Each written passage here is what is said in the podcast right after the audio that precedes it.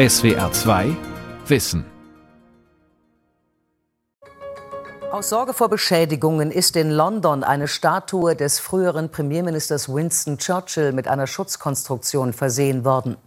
Im Rahmen der Antirassismus-Proteste hatten Demonstranten am Wochenende den Schriftzug War ein Rassist auf das Denkmal gesprüht. Premierminister Johnson nannte es auf Twitter absurd, dass ausgerechnet die Statue Churchills, der ganz Europa von der faschistischen und rassistischen Tyrannei gerettet habe, dem Risiko der Beschädigung ausgesetzt sei. Winston Churchill, Staatsmann der Widersprüche von Michael Reitz.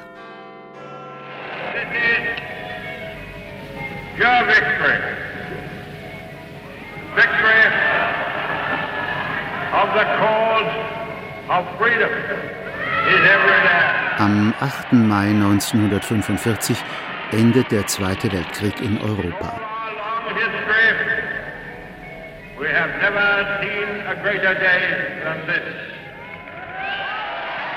Vom Balkon des Londoner Buckingham Palace verkündet Premierminister Winston Churchill in Anwesenheit der königlichen Familie die bedingungslose Kapitulation Nazi-Deutschlands.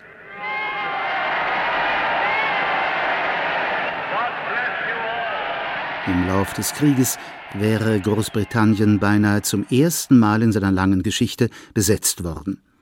Dass es nicht so kam, ist auch dem Mut und der Kompromisslosigkeit Winston Churchills zu verdanken. Das Deutsche Reich, meinte er, müsse mit unerbittlicher Härte bekämpft werden, und dazu gehörte für ihn auch der Bombenkrieg gegen die Zivilbevölkerung. Vor allem dieses Vorgehen brachte Churchill den Ruf des fanatischen deutschen Hassers ein. Doch wie kaum ein anderer Politiker hat er sich nach dem Krieg für den Wiederaufbau und die Integration Deutschlands in ein neues Europa eingesetzt. Winston Leonard Spencer Churchill ist ein Kind des britischen Hochadels. Geboren wird er am 30. November 1874 in Blenheim Castle in der Nähe von Oxford, dem opulenten Stammsitz seiner Vorfahren, der Herzöge von Marlborough.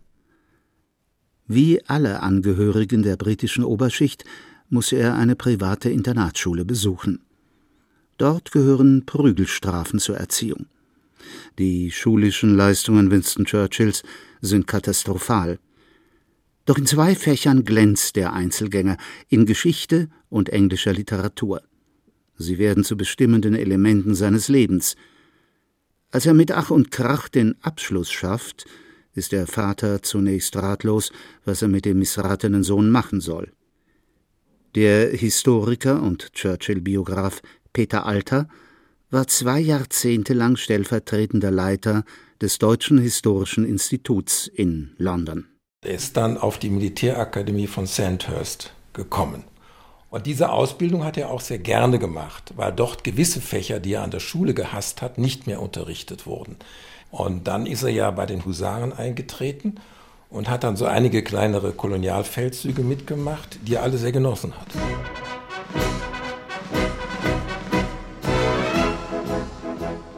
Das ist der Marsch der Royal Lancers, der Waffengattung, bei der Winston Churchill dient.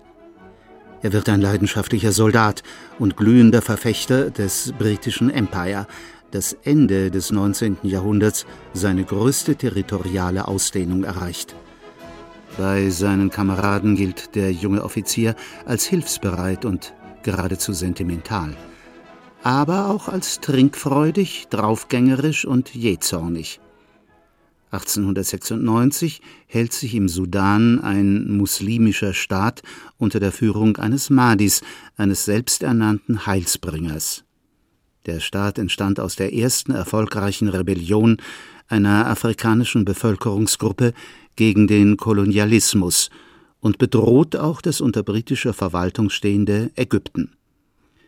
Als ein Expeditionskorps gegen die Dschihadisten zusammengestellt wird, meldet sich Winston Churchill freiwillig zu diesem Feldzug, obwohl er zu diesem Zeitpunkt bereits an einer Kampagne gegen Rebellen in Afghanistan teilnimmt. Mit Erlaubnis der Armee berichtet er über beide Kriege für britische Zeitungen. Doch in seinen Artikeln liefert er der Öffentlichkeit nicht das heldenhafte Bild, das sie gerne sehen will, erzählt Churchill-Biograf Peter Alter. Als er sagte, ich werde für die und die Zeitungen schreiben, hat man natürlich erwartet, er schreibt da irgendwelche Heldengeschichten. Wie toll die Briten im Sudan sind. Deswegen hat man gesagt, das ist nur gut für die Armee. Und erst als diese Sachen veröffentlicht wurden, merkte man, er war durchaus kritisch und hat da also einige Entscheidungen gerade der Generalität heftig kritisiert. Winston Churchill beschreibt die Grausamkeit der britischen Armee gegen die sudanesischen Muslime ebenso schonungslos wie die Arroganz des Oberbefehlshabers Horatio Herbert Kitchener. Auf den Befehl von Sir Kitchener wurde die Leiche des Mahdi ausgegraben, der Kopf wurde vom Leib getrennt, der Rumpf mit den Extremitäten wurde in den Nil geworfen. So war es um die Ritterlichkeit der Eroberer bestellt. Dieses Vorgehen entspricht nicht Winston Churchills Auffassung vom Umgang mit Besiegten. Ein Charakterzug, der sich bis zum Kampf gegen die Nationalsozialisten hält und schließlich auch die Aussöhnung mit Deutschland bestimmt. Phil Reed, Direktor des Winston Churchill Museums in London, sagt, er söhnte sich immer mit ehemaligen Feinden aus. Seine Auffassung war, wenn jemand besiegt und gefangen ist, verdient er, wie jeder andere auch, als Mensch behandelt zu werden. Wir wissen über Gräueltaten von Kitcheners Armee im Krieg gegen die Mahdi-Truppen, aber Churchill blieb dort immer ein ehrenwerter Mann. Den Beginn seiner politischen Karriere bildet der Burenkrieg im Süden Afrikas, an dem er als Kriegsberichterstatter teilnimmt. Churchill gerät in Gefangenschaft, wird aber durch eine spektakuläre Flucht über Mosambik in seiner Heimat zum Kriegshelden und Medienstar. Der 25-Jährige entschließt sich, diese Popularität zu nutzen und Politiker zu werden. Im Jahr 1900 wird er zum ersten Mal als Mitglied der konservativen Partei ins britische Unterhaus gewählt. Er ist der jüngste Abgeordnete, und wird über 60 Jahre diesem Haus angehören. Das war ein ehrenwerter Beruf oder der Beruf eines Gentleman. Für ihn war es nicht genug, nur Militär zu sein oder nur Journalist zu sein, sondern er sah seine Aufgabe auch darin, sich politisch zu betätigen für sein Land. Da spielt ein gewisser Patriotismus eine Rolle. Dieser Gentleman, der bis zu einer schweren Schulterverletzung leidenschaftlich Polo und Tennis spielt, der ellenlange Passagen englischer Lyrik oder historischer Werke rezitieren kann, wird im britischen Parlament schnell als Haudegen und Heißsporn bekannt. Nur vier Jahre nach seiner ersten Wahl unternimmt Churchill einen Schritt, der zur damaligen Zeit ein Skandal ist. Er wechselt von den Konservativen zu den Liberalen. Der junge Churchill hatte sehr starke sozialpolitische Vorstellungen oder er hatte Vorstellungen, wie man die Lage der arbeitenden Bevölkerung verbessern könne. Und da fand er, dass die liberale Partei, die damals neben den Konservativen die führende Partei war, ein stärkeres soziales Gewissen hat. Der Wechsel lohnt sich. Ab 1906 wird Winston Churchill nacheinander stellvertretender Kolonialminister, Leiter des Wirtschaftsressorts und Innenminister.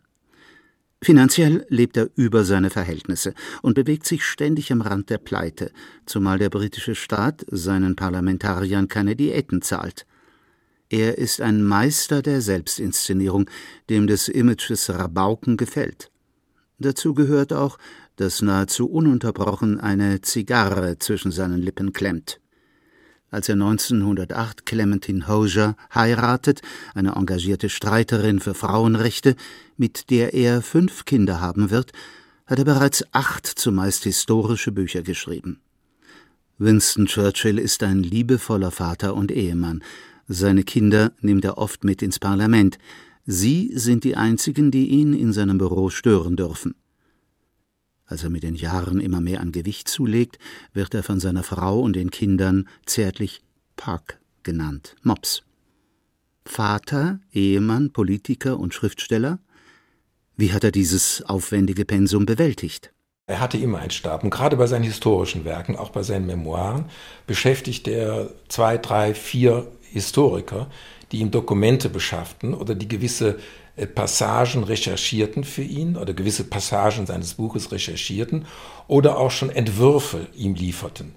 Und dann hatte er auch immer zwei oder drei Sekretärinnen, denen er diktierte.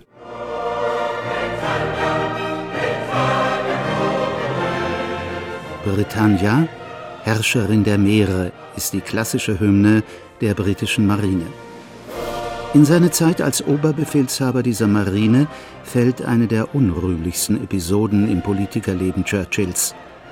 1915, während des Ersten Weltkriegs, will er als First Lord of the Admiralty der hochgerüsteten Royal Navy eine kriegsentscheidende Rolle zukommen lassen. Er verantwortet die Landung britischer und französischer Invasionstruppen in der Meerenge der Dardanellen bei Gallipoli. Das mit Deutschland und Österreich verbündete Osmanische Reich soll so besiegt werden. Das Unternehmen endet in einem Desaster. Mehr als 40.000 britische und französische Soldaten fallen. Winston Churchill tritt als Marine-Oberbefehlshaber zurück und meldet sich als Oberstleutnant freiwillig zum Stellungskrieg nach Frankreich. Unter dem Eindruck der Oktoberrevolution in Russland 1917 wandelt sich der einst liberale Politiker Winston Churchill zum antisozialistischen Hardliner. 1924 wechselt er erneut die Partei und wird wieder Abgeordneter der Konservativen und Finanzminister unter Premier Stanley Baldwin. Doch die Arbeiterpartei Labour wird in diesen Jahren immer stärker und stellt 1929 den Regierungschef. Damit beginnt eine zehnjährige Phase ohne politisches Amt für Churchill. Er durchlebt Perioden tiefster Depression, die er den schwarzen Hund nennt. Mitte der 30er Jahre treten die Nationalsozialisten in Deutschland immer aggressiver auf. 1938 fordern sie den Anschluss des zur Tschechoslowakei gehörenden Sudetenlandes an das Deutsche Reich. Die meisten britischen Politiker sehen die einzige Möglichkeit, mit den Expansionsbestrebungen der Nazis umzugehen, in einer Politik des Appeasement, der Besänftigung und des Entgegenkommens, um einen Krieg zu vermeiden. Nicht so Winston Churchill. In zahlreichen Reden wettert er gegen die Nazis und auch gegen die deutsche Mentalität. Dies ist die Hauptbeschwerde, welche die Geschichte gegen die Deutschen vorbringen muss dass sie trotz all ihres Verstandes und ihres Mutes die Macht anhimmelten. 1937 is basically 1937 ist er hauptsächlich damit beschäftigt, die Alarmglocken wegen der Wiederbewaffnung Deutschlands zu läuten. Und wenn man sich Deutschland um diese Zeit ansieht, dann muss man Churchill recht geben. Hitler war dabei, Deutschland für einen Krieg zu rüsten. Churchill wollte seinen Landsleuten und Politikerkollegen unbedingt klar machen, wie gefährlich das war und deshalb argumentierte er zu dieser Zeit so, die Deutschen und Hitler sind dasselbe. Wie verhängnisvoll die Appeasement-Politik des Premiers Neville Chamberlain ist, zeigt sich am 1. September 1939. Die Wehrmacht überfällt das mit Frankreich und Großbritannien verbündete Polen. Als das britische Empire zwei Tage später Deutschland den Krieg erklärt, wird gleichzeitig ein neues Kabinett gebildet, mit Winston Churchill erneut als First Lord of the Admiralty. Im Eiltempo modernisiert er die Flotte, denn er weiß, dass Großbritannien für einen Krieg gegen das hochgerüstete Deutschland nicht stark genug ist. Als die Wehrmacht am 10. Mai 1940 Frankreich angreift, wird Churchill Premierminister einer Allparteienregierung. Er ist Realist genug, um zu wissen, dass die Existenz Großbritanniens auf dem Spiel steht. In einer Unterhausrede drei Tage nach seiner Ernennung sagt er It must be remembered that we are in the preliminary stage of one of the greatest battles in history. Es ist von höchster Wichtigkeit, dass wir uns über eins im Klaren sind. Wir stehen vor der entscheidendsten Auseinandersetzung der britischen Geschichte. Ich möchte dem Parlament sagen, was ich auch dem Kabinett gesagt habe. Ich habe nichts anderes zu bieten als Blut, Mühsal, Tränen und Schweiß. London, Ecke Whitehall und Parliament Square. Das Regierungsviertel mit den beiden im neugotischen Stil errichteten Häusern des Parlaments, dem Uhrturm mit seiner berühmten Glocke Big Ben und architektonisch imposanten Ministerien. Knapp 100 Meter davor liegt eine unterirdische Bunkeranlage, die sogenannten Cabinet War Rooms. Im Kellergeschoss des Schatzamtes, unweit der Downing Street, dem Amtssitz des Premiers, wurden bombensichere Räume errichtet, die der Regierung als unterirdische Kommandozentrale dienen sollten. Heute sind sie Teil des Winston Churchill Museums. Sein Direktor ist Phil Reed.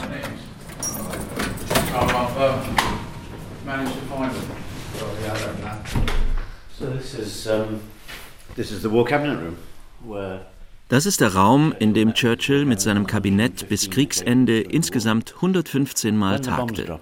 Wobei man sagen muss, wenn Bomben fielen, versteckte sich Churchill nicht hier unten. Er blieb nie länger unter der Erde als nötig und oft stand er auf Dächern und beobachtete die Bombenangriffe der deutschen Luftwaffe. Ein etwa 30 Quadratmeter großer Raum mit niedriger Decke, bewehrt durch eine schwere Stahltür und noch nicht einmal vier Meter unter der Erde, in ihm trafen sich regelmäßig bis zu 22 Männer. Mitglieder des Kriegskabinetts, Sekretäre und die drei Oberbefehlshaber der Waffengattungen, die unmittelbar vor Winston Churchill auf einfachen Holzstühlen saßen. Einziger Schmuck der gekalkten Wände ist eine riesige Landkarte des britischen Weltreichs. Der Tisch des Premiers ist besonders stabil. Schließlich musste er die wütenden und bisweilen verzweifelten Faustschläge Winston Churchills aushalten können. Wenn Sie sich Churchills Stuhl ansehen, werden Sie auf der rechten Armlehne eine tiefe Kerbe bemerken. Die stammt von dem Siegelring an seiner rechten Hand, mit der er auf die Lehne hämmerte, wenn er ungeduldig oder wütend war. Aber noch unglaublicher ist die Kerbe auf der linken Armlehne. Die stammt von seinen Fingernägeln, die er in die Armstütze krallte.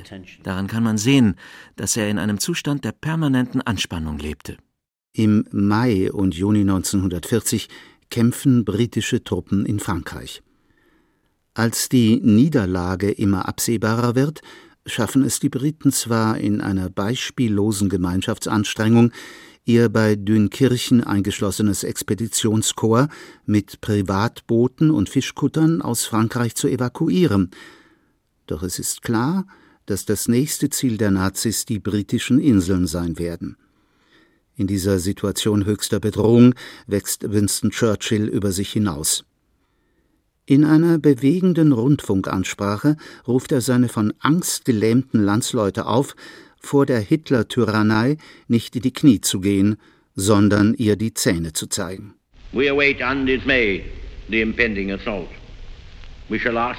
Wir erwarten furchtlos den drohenden Ansturm. Vielleicht kommt er heute, vielleicht kommt er nächste Woche, vielleicht kommt er nie. Doch ob unsere Qual heftig oder lang sei oder beides, wir werden keinen Kompromiss schließen, wir werden nicht verhandeln, wir werden vielleicht Gnade walten lassen, um Gnade bitten werden wir nicht. Ab August 1940 fliegt die deutsche Luftwaffe ununterbrochen Angriffe, um eine Invasion vorzubereiten. Auch London wird massiv bombardiert. Man weiß heute, dass es in dieser gefährlichen Lage, wie sie Großbritannien seit den Tagen Napoleons nicht mehr erlebt hatte, über inoffizielle Kanäle ein Friedensangebot Nazi-Deutschlands an das britische Empire gegeben hat. Viele Mitglieder des Kriegskabinetts wollten darauf eingehen. Es ist dem Durchsetzungswillen Winston Churchills zu verdanken, dass es nicht so kam. Er lehnte einen Frieden ab, solange die unmenschlichste Diktatur, die Europa jemals erlebt hatte, weiterhin existierte. Am 11. September 1940 spricht Winston Churchill von seinem unterirdischen Büro und Wohnraum über den Sender BBC zu den Briten. Langsam aber stetig werden die Verluste der deutschen Luftwaffe höher als die der Royal Air Force und Churchill warnt vor einer bevorstehenden Großoffensive. There is no doubt that Herr Hitler is using up his fighter force at a very high rate. Es kann keinen Zweifel daran geben, dass Herr Hitler die Einsatzfähigkeit seiner Luftwaffe auf das Äußerste strapaziert. Wenn er für mehrere Wochen so weitermacht, wird er ihre Schlagkraft ruinieren. Das ist unser großer Vorteil, unsere Chance. Diese Tage sind vergleichbar mit dem Anrücken der spanischen Armada und ihrer Vernichtung durch Sir Francis Drake. Doch was heute geschieht, hat wesentlich mehr Konsequenzen und ist ungleich weitreichender für den Fortbestand der Zivilisation. Es ist die Zeit, in der wir zusammenstehen müssen wie ein Mann. Vier Tage später, am 15. September 1940, zeigt sich, wie recht Churchill hat. Mit einem Großangriff, der am frühen Morgen beginnt, wollen die Nazis London dem Erdboden gleichmachen und Großbritannien zur Kapitulation zwingen. Die Luftkämpfe dauern den ganzen Tag. Am Abend sind die Verluste der deutschen Luftwaffe so immens, dass Hitler den Plan einer Landung in Großbritannien aufgibt. Die Gefahr einer deutschen Invasion ist endgültig gebannt. Churchill schmiedet nun zusammen mit den USA und der französischen Exilarmee unter General de Gaulle eine Koalition gegen Hitler. Als die deutsche Wehrmacht im Juni 1941 die Sowjetunion überfällt, wirft Churchill seinen militanten Antikommunismus über Bord und macht Stalin zum Verbündeten. In den nächsten vier Jahren, in verlustreichen Kämpfen und zahllosen Rückschlägen, wird Nazi-Deutschland besiegt.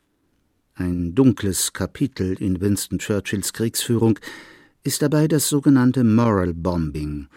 Die deutsche Zivilbevölkerung soll durch permanente Bombardierung ihrer Städte für die Zustimmung zu Hitlers verbrecherischer Politik bestraft und schließlich zum Aufstand gegen die Nazis getrieben werden. Im Zuge dieser Strategie wird Köln in einer einzigen Nacht im Juni 1943 zum größten Teil zerstört.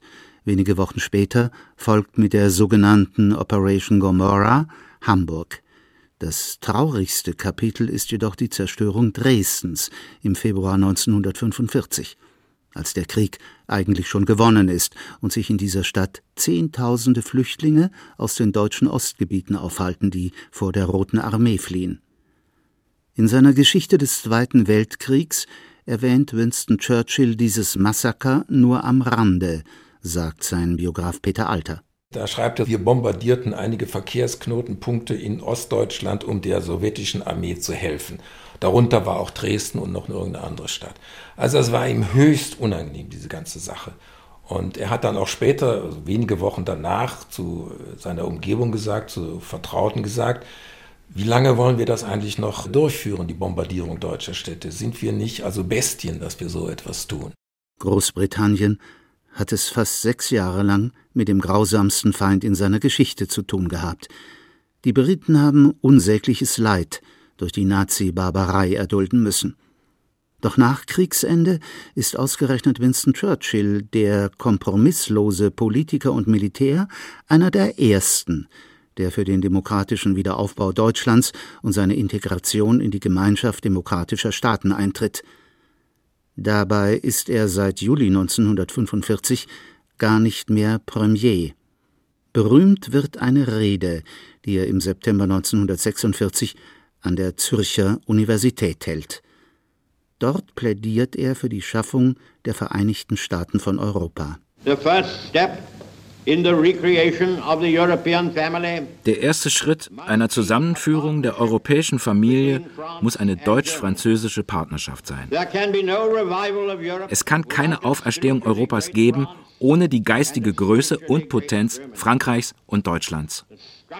Die Gestalt der Vereinigten Staaten von Europa, vorausgesetzt, sie werden mit allem Willen und Ernsthaftigkeit gegründet, wird die wirtschaftliche Stärke eines einzelnen Staates übersteigen less important. Deutschland, und damit sind in erster Linie die westlichen Besatzungszonen gemeint, aus denen später die Bundesrepublik entsteht, komme dabei eine zentrale Rolle zu. Denn bereits 1946 kündigen sich für den ehemaligen Premierminister der Kalte Krieg und die Konfrontation zwischen kommunistischen Diktaturen und westlichen Demokratien an. Als Winston Churchill 1951 erneut Premierminister wird, ist die Teilung Europas in einen kommunistischen und einen demokratischen Block in vollem Gange.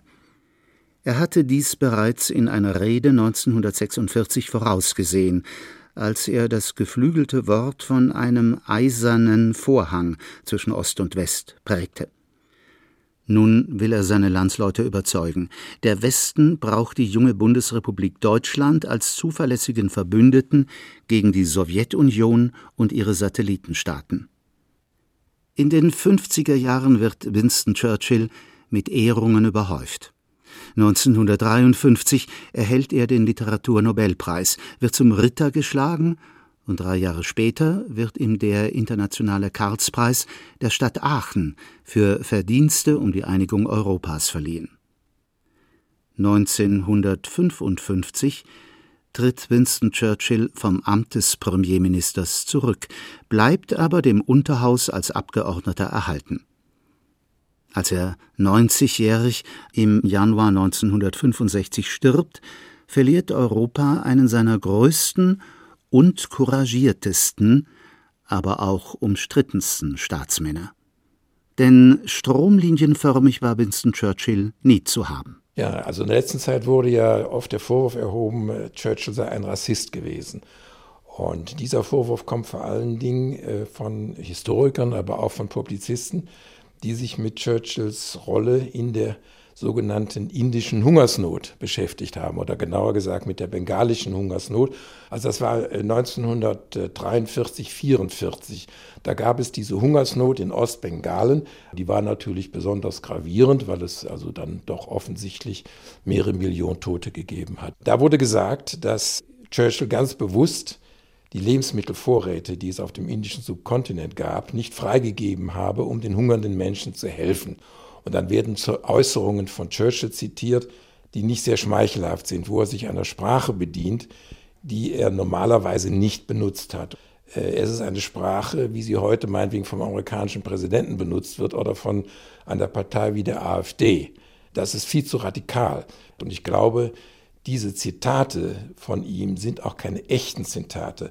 Also er zeichnete meinetwegen Gandhi als äh, tollwütigen oder als verrückten Advokaten. Aber dass er ein ganzes Volk oder wie sagen, Schichten eines Volkes mit einer, wie soll man sagen, unflätigen Sprache belegt, das würde ich abstreiten. Dass er kein Befürworter war, den Indern sofort zu helfen und umfassend zu helfen, ist klar. Sein Hauptinteresse galt äh, dem europäischen Kriegsschauplatz. Die Welt verstehen.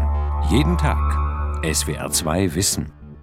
Manuskripte und weiterführende Informationen zu unserem Podcast und den einzelnen Folgen gibt es unter swr2wissen.de.